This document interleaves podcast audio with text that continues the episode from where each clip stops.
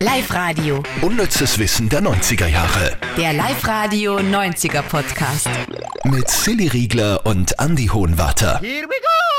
Ja, hallo und herzlich willkommen bei eurer allwöchentlichen 90er-Jahre-Dosis.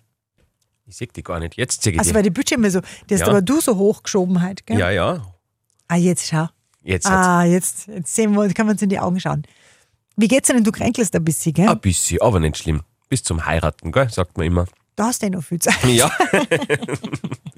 Und selbst, Selbst Ja. auch keine Heirat in Sicht. Aber es geht mir gut. Ja, vielleicht gerade deshalb. Wow.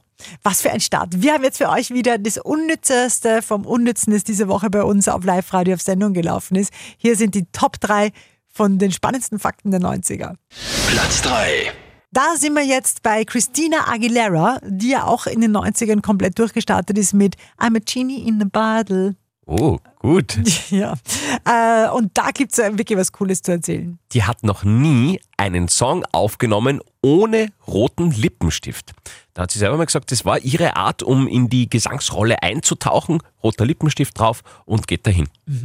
Drum singe ich vielleicht so schlecht, weil ich nie einen roten Das Lippenstift habe. stimmt. Müssen wir mal probieren. Platz 2. Da kann ich mich sogar noch erinnern, was das damals für ein Hype war, wie es geheißen hat, Michael Jackson nimmt gemeinsam mit seiner Schwester einen Song auf. Mhm. Das war der Wahnsinn. Und damals nur auf MTV hat jeder auf das Video gewartet, gell, das zu- zu Das war Scream. eine große Videopremiere, das weiß ich noch. Ja, kannst du dir das Video erinnern zu Ja, Scream? alles in, in Alufolie quasi. Irgendwie, es hat so ausgeschaut wie Also Metall und da voll, voll Special Effects, was da überall so metallene Spikes und Ding und in einem Raumschiff waren es drin und ziemlich, ziemlich energiegeladen, der Song und auch das Video. Es war richtig cool. Und das hat ja einen Grund gehabt, warum die da quasi Scream, also Schrei, warum die da so explodiert sind. Sie haben beide gerade äh, wirklich blöde Zeit gehabt zu dieser Zeit.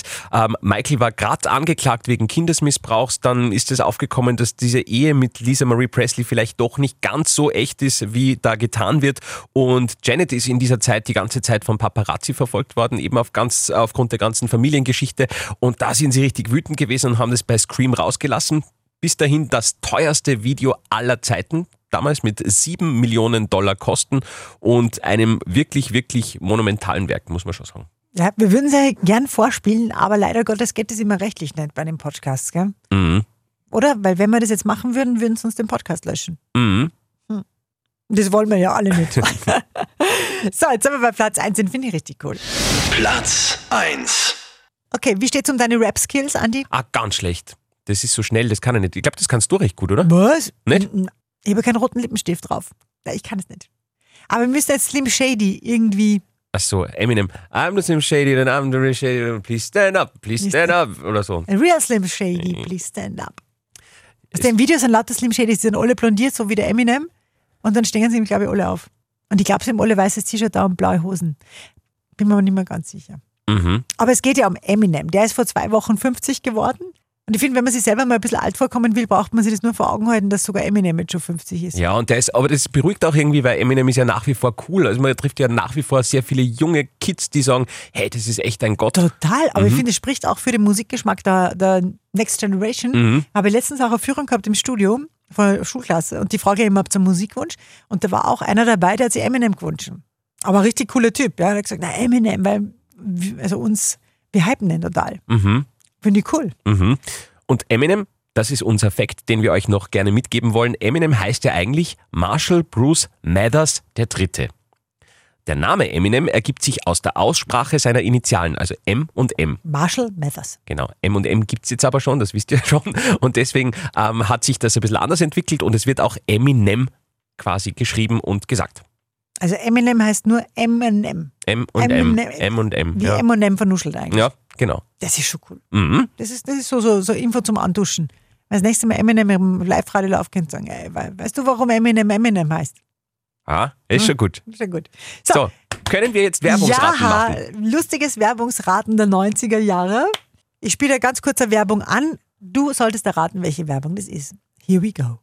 Wenn der Riesendurst kommt, hilft nur eins. Das Ich ist kann die ja nicht Frage. jede Woche an dieser Stelle sagen, die Punika-Oase, aber es ist die Punika-Oase, oder? Hören wir mal rein. Wenn der Riesendurst kommt, hilft nur eins. Punika. Nix Limo. Punika.